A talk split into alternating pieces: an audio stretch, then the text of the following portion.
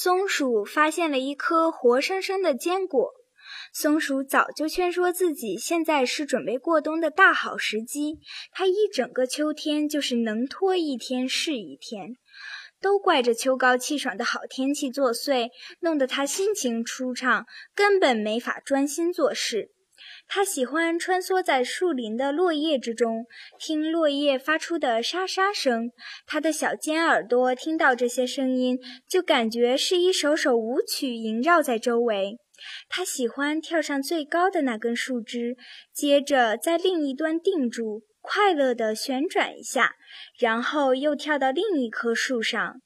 做完了这些，它就会坐在石壁上，晒着太阳。边抚摸边欣赏自己美丽的尾巴，这就是松鼠在十月底的时候每天所做的事情。坐在石头上，温暖的阳光晒在背上，美丽的尾巴高高的向上翘起，像一根羽毛。不过这个时候，它突然发现了一颗花生。这颗花生本来是放在石壁上留给金花鼠的。不过，金花鼠现在在丁香丛下的玉米棒屋子里过着奢华的生活。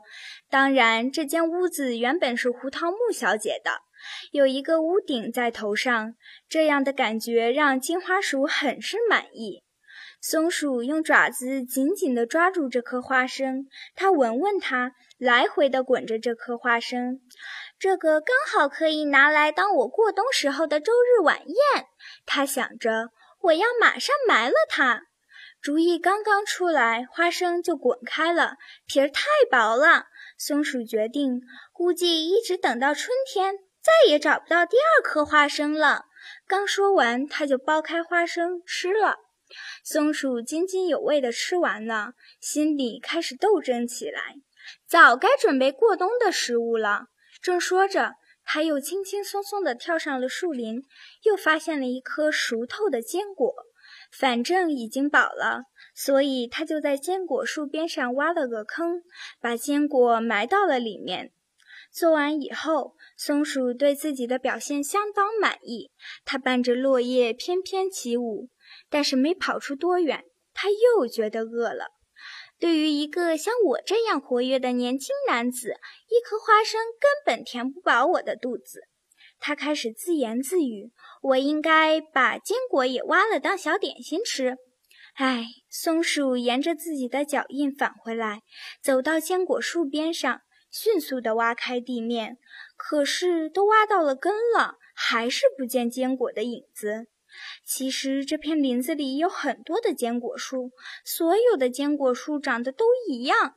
松鼠已经忘了哪棵树下埋了它的坚果了，记性真差啊！它对自己说：“我应该再试一次。”没过多久，松鼠又找到了食物，这回是一颗饱满的橡子，肉多是过冬的好食物。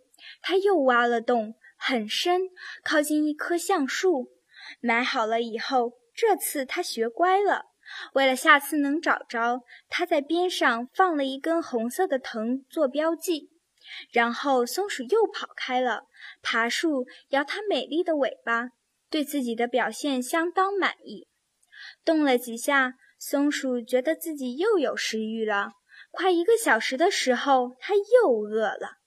那颗变味的花生不是我的美餐，他对自己反复地说：“我需要的是一颗大橡子，肉多，富含维生素。”于是松鼠回到了那棵橡树边上，红色的藤正放在橡树根的旁边。